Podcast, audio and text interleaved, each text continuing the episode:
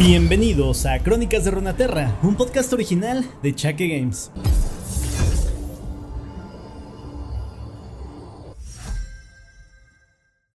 Muy buenas a todos, gente. Espero que se encuentren muy bien. El día de hoy les traigo una historia que probablemente no conecte demasiado con la línea de lore que llevamos manejando. Eh, por decirlo así, que cada semana trato como de traerles una historia que se va conectando con la anterior y con la siguiente y bueno, nos van desenvolviendo por ahí una historia más grande. El día de hoy les traigo más que nada como una anécdota, una fábula. La verdad es de que a mí me pareció entretenida, puede que no alimente demasiado la trama en la que estamos viviendo, pero sí involucra a uno de los campeones de los que recientemente hablamos. Es un poquito larga, pero está entretenida, está curiosa. La verdad es que se me hace un buen aditamento. Ya sabemos que el canal es para hablar de lore extendido del LOL, Así que creo que es una, es una bonita historia. Está curiosa y nos sumerge hacia otro reino completamente distinto y a otras cosas bastante más místicas, mágicas y misteriosas, pero debo de adelantar que ese mundo no los vamos a dejar para después porque primero quiero terminar con todas nuestras subtramas de Noxus, que más o menos con los pocos capítulos que llevamos, ya vimos de cómo comenzó la guerra, más o menos su parte media, inclusive de dónde salió Briar y cómo fue que terminó terminando su guerra interminable e instaurándose un nuevo tipo de gobierno. Ciertamente en las historias que vimos vimos todo ese lapso, pero puede que lo hayamos visto muy por encimita, muy rápido. Entonces con demás campeones de Noxus vamos a hablar un poquito más de ellos, así que lo doy, simplemente lo vamos a dejar como una fábula bastante curiosa, interesante, espero como siempre que les guste. Y que por cierto, siempre se me olvida. Recuerda que si te gusta este contenido, puedes apoyarme con 5 estrellas en Spotify, seguirme en Spotify, suscribirte en YouTube o en la plataforma que tú gustes. Recuerda que de hecho lo puedes escuchar en cualquier plataforma de podcast, ya sea Apple Podcast, Google Podcast, Amazon Prime, donde tú gustes escucharlo, está disponible para que lo disfrutes.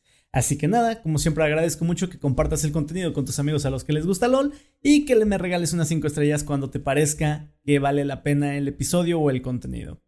Los dejo con el episodio del día de hoy, espero que disfruten mucho esta pequeña fábula y como digo, simplemente es una pequeña isla en medio de un mar de historias que vamos a estar contando sobre otros temas. Así que disfrútenlo y yo los escucho la próxima semana. Hasta luego. El Dudad Susurrante. Déjame hablarte sobre mi claro. En las noches despejadas, justo como la de hoy, donde la luna se muestra llena y madura, una luz plateada resplandece en las hojas con forma de estrella. En sus frondas finas y delgadas como hilos de seda, y junto con las seleneyas que florecen al anochecer, hacen de mi claro una tierra mágica. Un viajero podría percibir el aroma de continentes lejanos traídos por el viento. A decir verdad, Solo matices. Pero qué matices. Un ramo de especies desérticas, piedra cocida al sol y la sal proveniente de las crestas de las olas presurosas, mezclado con el aroma perenne de la savia de los pinos de las tierras altas. Podrías pensar que un discurso así es demasiado fantasioso, como si fuera un verso salido de los labios de un romántico empedernido o de una poeta con mal de amores. Y ciertamente tendrías razón. Pero eso no hace que las palabras sean menos ciertas. Y ya que abordamos el tema del romanticismo, un alma artística podría, si viniera en el momento preciso, ver patrones bailarines salpicando el follaje del bosque bajo la luz de la luna. Su ojo podría seguirlos, percibiendo gradualmente un orden en la secuencia de luz y sombras sobre la corteza de un árbol o en las ondulaciones de un charco de agua un patrón que casi aparenta formar una especie de entrada, si tan solo se completara. Pero no importa cuánto bailen y se arremolinen los patrones, nunca se fusionan como parte de un todo, más bien, casi nunca. Después de todo, la magia de estas tierras es caprichosa, y con justa razón, pues no revela sus secretos a cualquiera.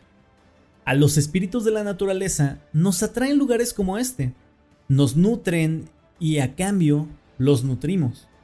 Estamos en todas partes, en algunos lugares más que en otros, claro está, pero donde sea que fluya la magia, seguramente encontrarás a un espíritu como yo.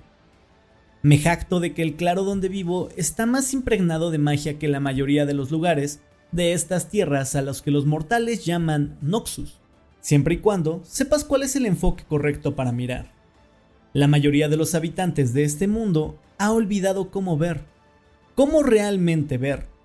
Pero hay otros, en realidad una raza completa, que nunca lo olvidaron, los Yordles. Y ellos no son precisamente de este mundo. Tengo muchos amigos Yordles. Dos se acercan justo ahora. Parece que están intentando volver con los suyos, pero tienen problemas con la llave, a falta de una mejor palabra, que supuestamente los ayudará a encontrar el camino de regreso a su hogar. Verás, los caminos bajos por los que ellos viajan no se encuentran en la superficie de este mundo, tampoco viajan en línea recta, como los de los hombres que llaman a estas tierras su hogar. Son curvos y giran por todas partes, como un nudo loco que jamás lograrás desatar. La mayoría de los Yordles sabe cómo viajar a través de ellos con relativa facilidad, pero estos dos, digamos que no son la mejor compañía para viajar. Puedo escucharlos, justo más allá del velo espiritual, discutiendo como un par de zorros hambrientos. Estarán aquí pronto, pero me pregunto si saben que no son los únicos que se aproximan. Los mortales también se dirigen hacia aquí, guerreros, con armaduras de hierro y piedra, portando herramientas de muerte. No me agradan, pero no malentiendas mis razones. Comprendo que la muerte es necesaria, es una parte del ciclo natural de la existencia. Pero esta gente solo toma sin dar nada a cambio. Pavimentan la tierra con caminos que no tienen curvas, usan sus hachas y sierras para eliminar lo que crece en la tierra. Son un imperio de ángulos y orden. Los árboles cercanos les responden apartándose, pero ellos no se percatan, por supuesto. Los mortales casi nunca son conscientes de su impacto en el mundo que los rodea. Una mujer de cabello largo y castaño es la primera en entrar a mi claro, lleno de árboles. Da un golpecito con las espuelas a los flancos de su caballo y cabalga en círculos, analizando la línea de árboles y el suelo en busca de vida que pudiera significarle peligro. Su mirada es fría y contempla la belleza de los árboles como un leñador que afila su hacha. Ella detiene a su corcel en el centro del claro y permanece en silencio. Escucha el canto de los pájaros, el suspiro del bosque y la corriente burbujeante que fluye por las rocas suavizadas por el tiempo.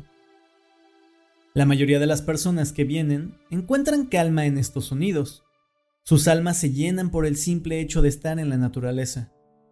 Pero ella no. Nada de la energía del bosque la toca, y yo no sé si sentir tristeza o enojo.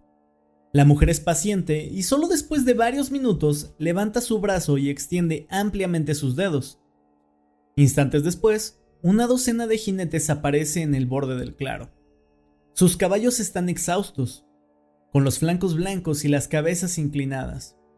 Estos animales trasladaron a sus jinetes una gran distancia, así que extiende un poco de magia hacia sus extremidades agotadas. Relinchan y sacuden sus crines en agradecimiento. Un hombre bigotudo cubierto en cuero y pieles cabalga hacia la mujer. Una diadema de bronce impide que su largo y oscuro cabello cubra su rostro, y su túnica fue cortada para mostrar su complexión musculosa. Una capa de piel de lobo cubre sus hombros y un par de hachas con mango circular penden de su espalda. Al igual que la mujer, su mirada me hace temer por lo que sería capaz de hacerle a los árboles. Sí, creo que me agrada aún menos que la mujer. ¿Por qué tardaste tanto, Tamara? Pregunta. ¿Temes que nos tiendan una emboscada?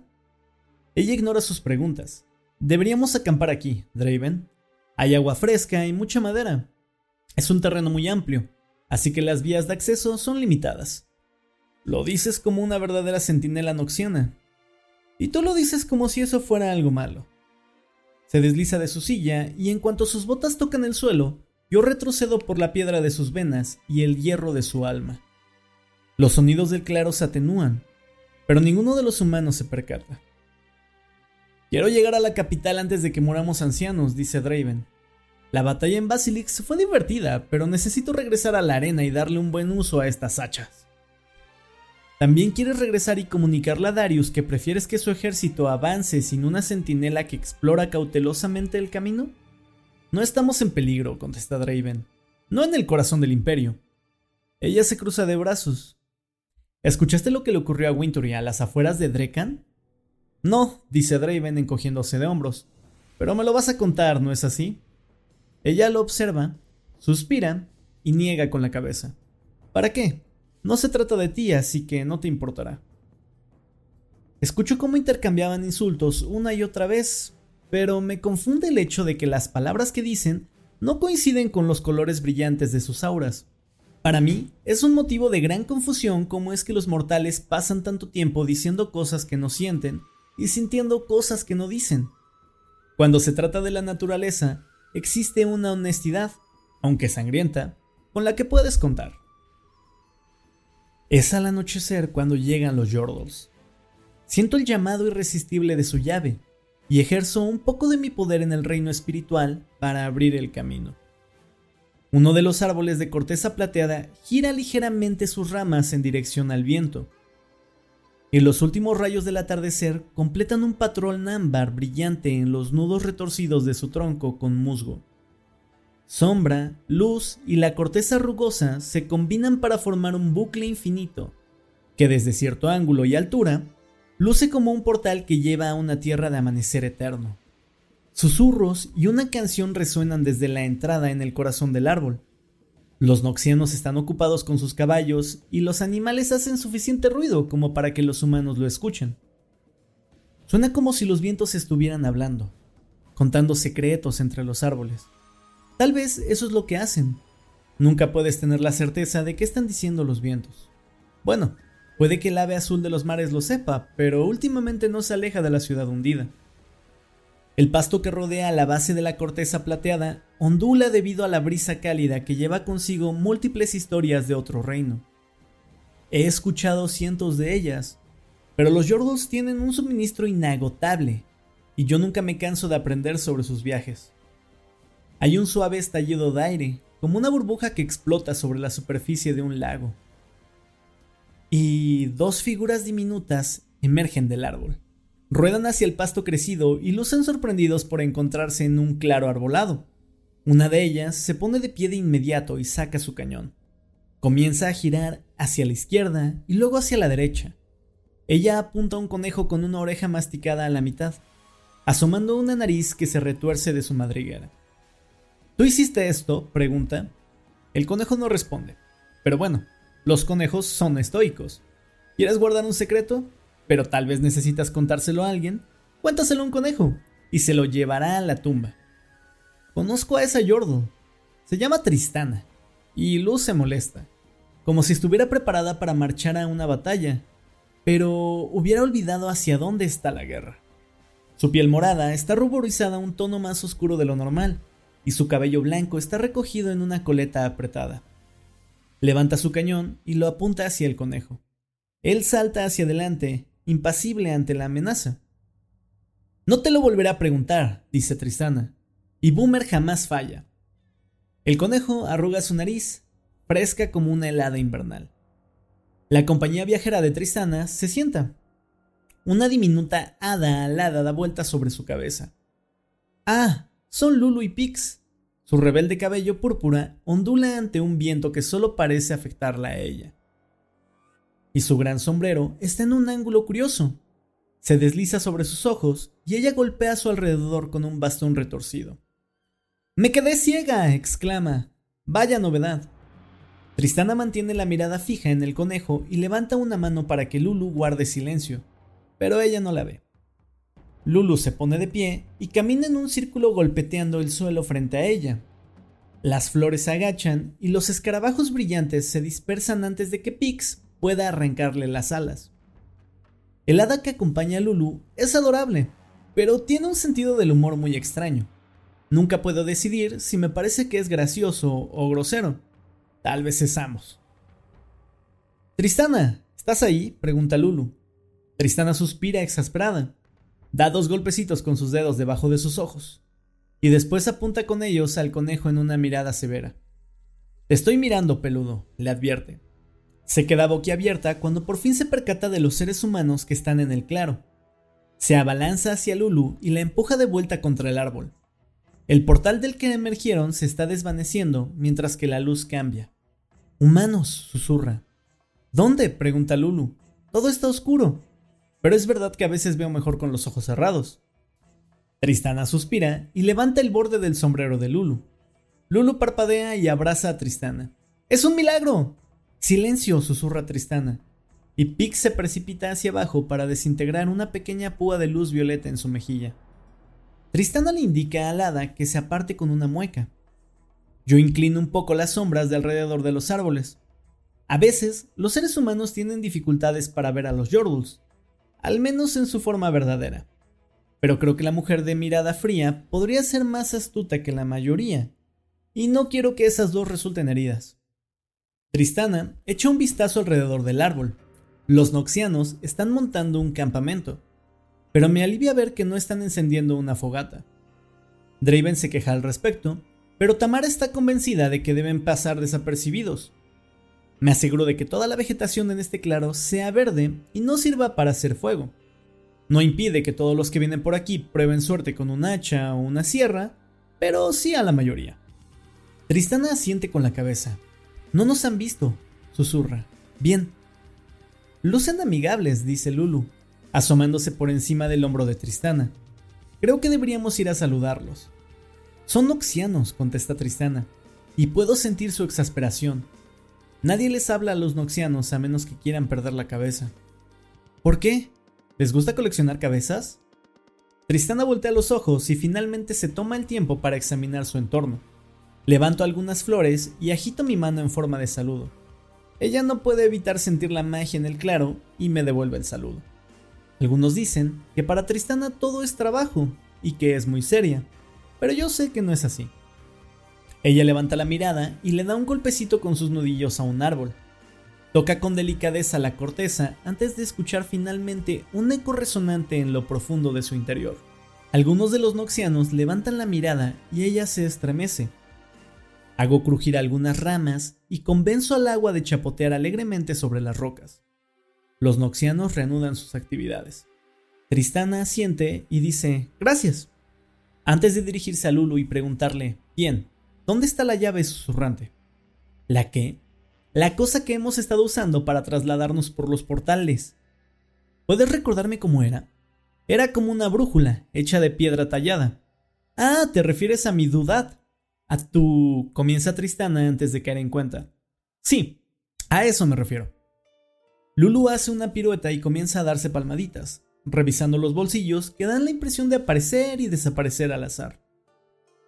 Cierra un ojo y se muerde el labio, sacando monedas, un dado, trocitos de piedras preciosas y cosas brillantes.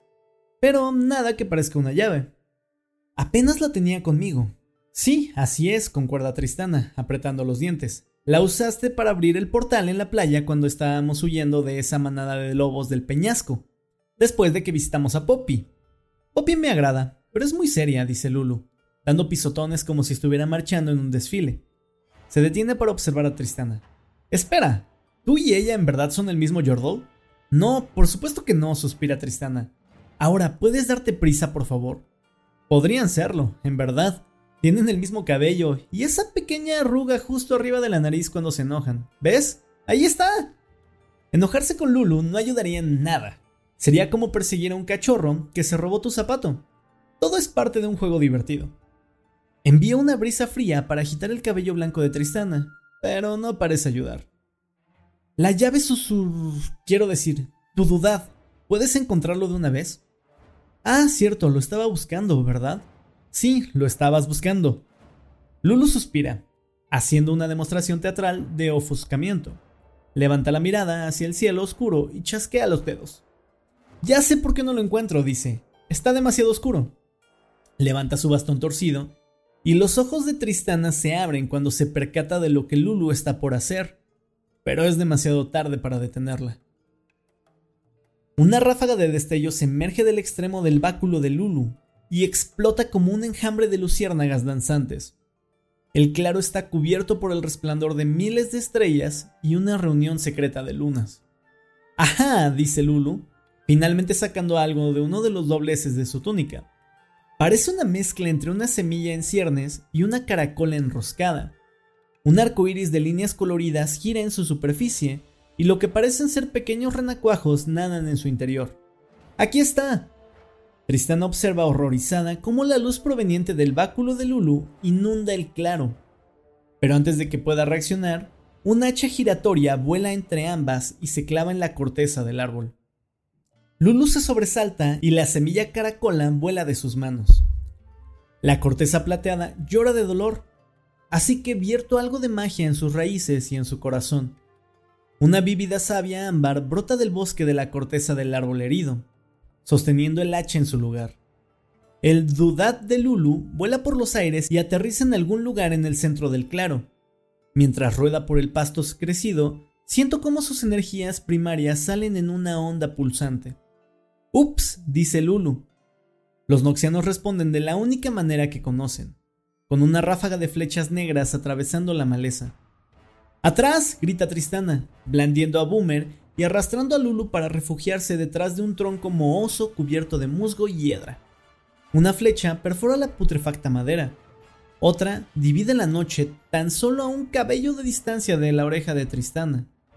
Lulu chilla y Pix se abalanza al costado de Tristana.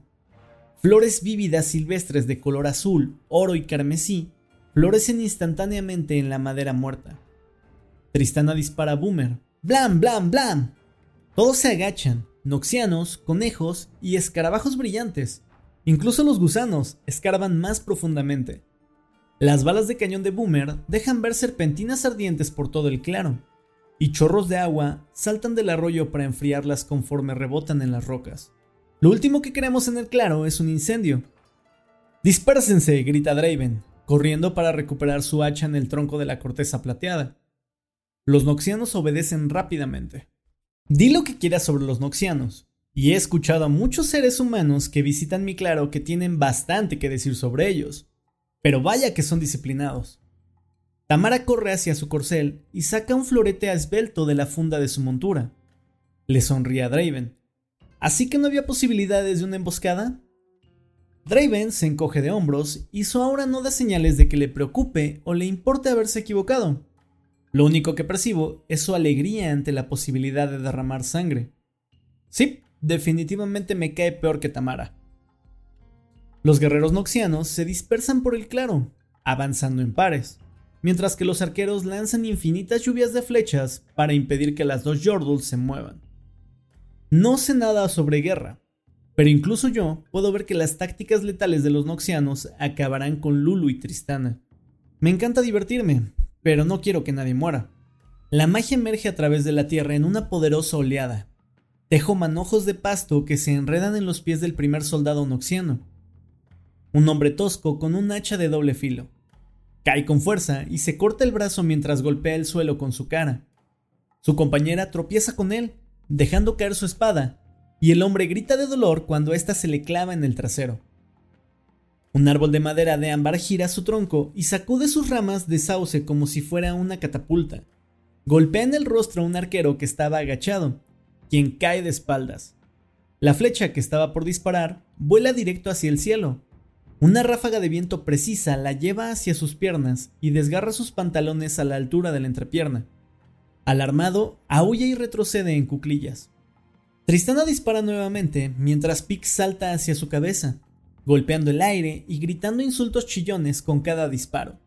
Las flores caen del aire que está sobre la pequeña hada, y puedo ver más de una flecha desviada alrededor de la cañonera Jordul gracias a sus pétalos brillantes. ¿Puedes ver tu dudad? grita Tristana por encima del ruido del arma. Lulu gira su báculo y salta hacia su encorvado mango. Haciendo sombra con una mano a la altura de sus cejas, mira a través de la iluminación que se desvanece. Una flecha vuela directamente hacia ella, pero la enroscada punta de su sombrero la hace caer en el aire.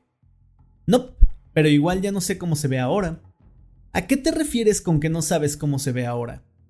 Lulu da una vuelta en espiral alrededor de su báculo y las margaritas florecen a su alrededor una vez que aterriza sobre el suelo. Verás, el dudad es un poco caprichoso, cada vez que lo suelto, le gusta probar una nueva forma. Tristana gruñe cuando Lulu dispara otra ráfaga de luces brillantes a través de los árboles. Un par de noxianos vuelan por los aires. Aterrizan en la corriente y yo los ataco de inmediato con un entramado de ranas. Las lenguas de las ranas están recubiertas con una baba que les causarán alucinaciones, prometiendo enviarlos hasta la luna y de regreso. ¿Así que puede adoptar cualquier forma? pregunta Tristana. Sí, así es, confirma Lulu. Búscalo de reojo, solo cambia si piensa que lo estás observando directamente. Nunca pensé que diría esto, pero desearía que Heimer estuviera aquí en este momento, dice Tristana. Sus lentes Hex serían una gran utilidad. No seas tonta, responde Lulu. Le quitaría toda la diversión a esto. Tristana se gira sobre su talón para disparar al noxiano que salta hacia ella. Su bala de cañón impacta directamente en el pecho del noxiano, quien sale volando y cae sobre un arbusto espinoso, el cual de repente se torna mucho más espinoso.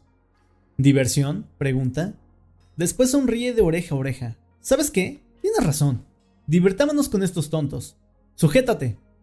Lulu se ríe y rodea con sus brazos el cuello de Tristana, como si estuviera por darle un gran beso. Tristana dispara de nuevo y esta vez su cañón apunta al suelo, las dos Yordles emergen de detrás del tronco floreado y repleto de flechas, en un movimiento de arco sobre las cabezas de los soldados que estaban avanzando.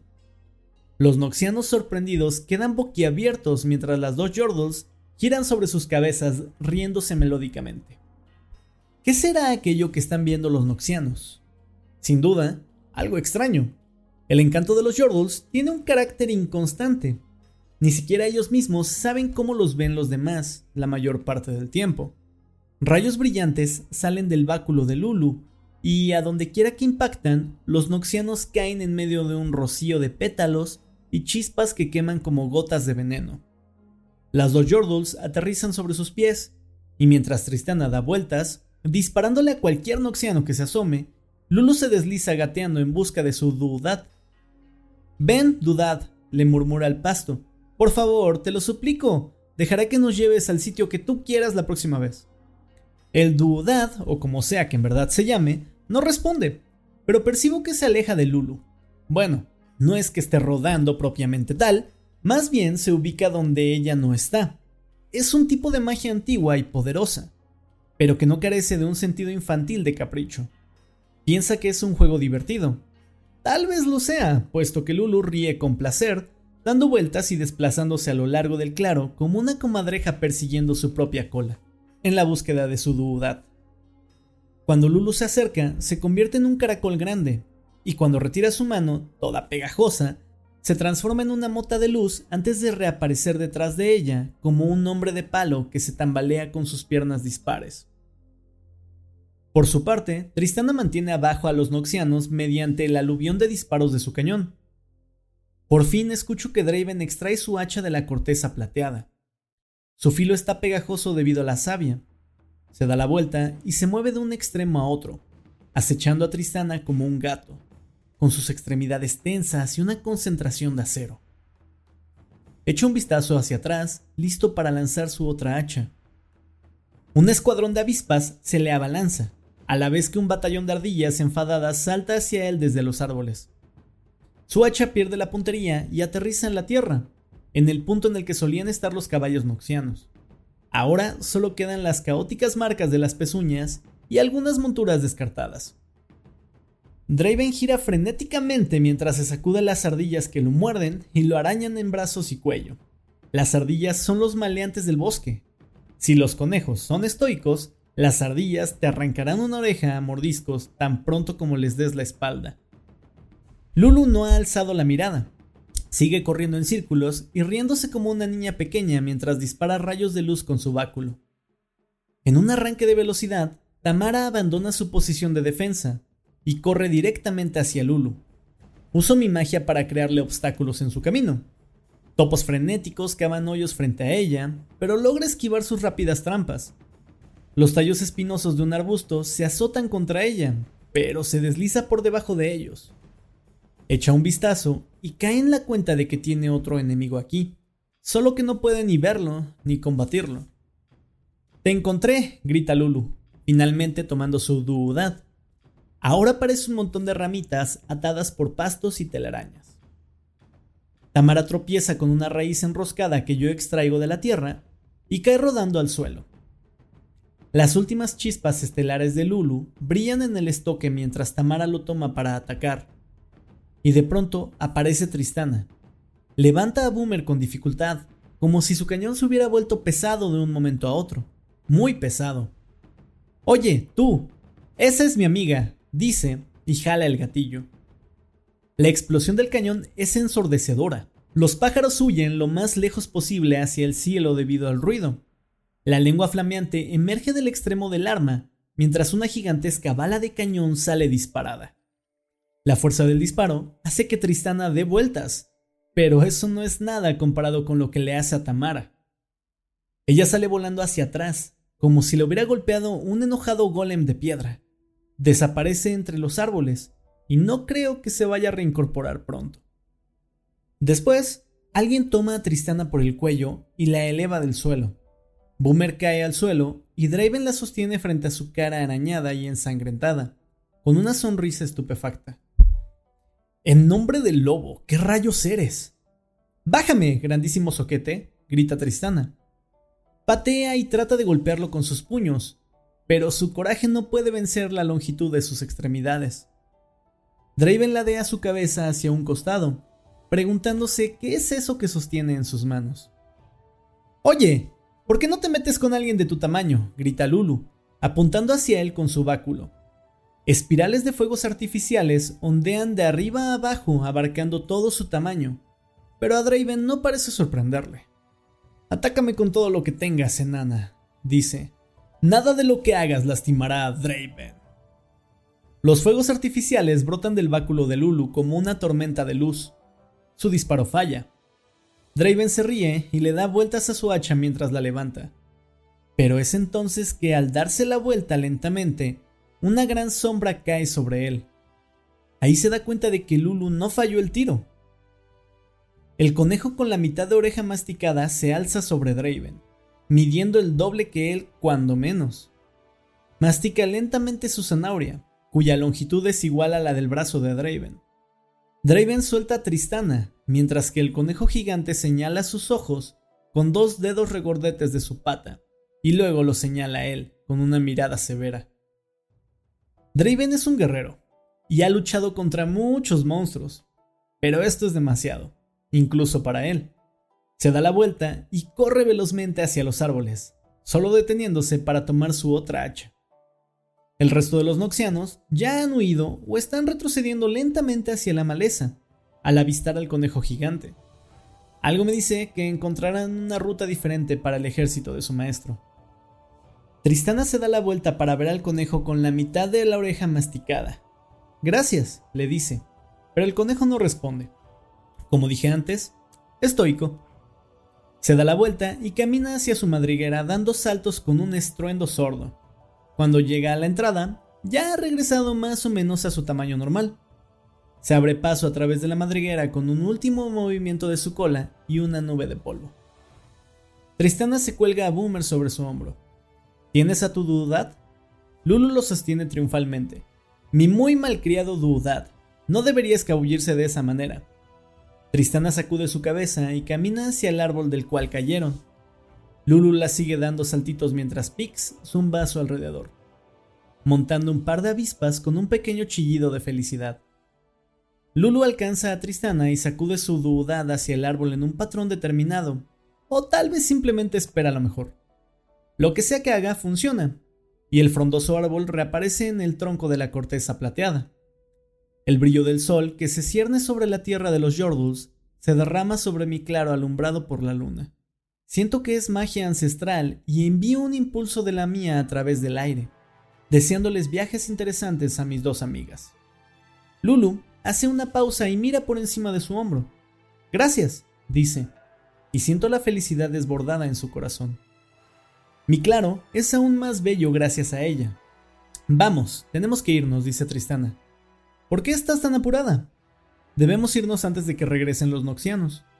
No creo que vayan a regresar, dice Lulu con una gran sonrisa. La luz del portal crece hacia afuera en forma de una brillante espiral ondeante que envuelve a los Yordles. Sus formas se difuminan y sus voces se atenúan mientras las absorbe una vez más. Pero logro escuchar las últimas palabras de Tristana, mientras el viento helado atraviesa el claro con ondas inquietas. Son noxianos, dice ella. siempre vuelven.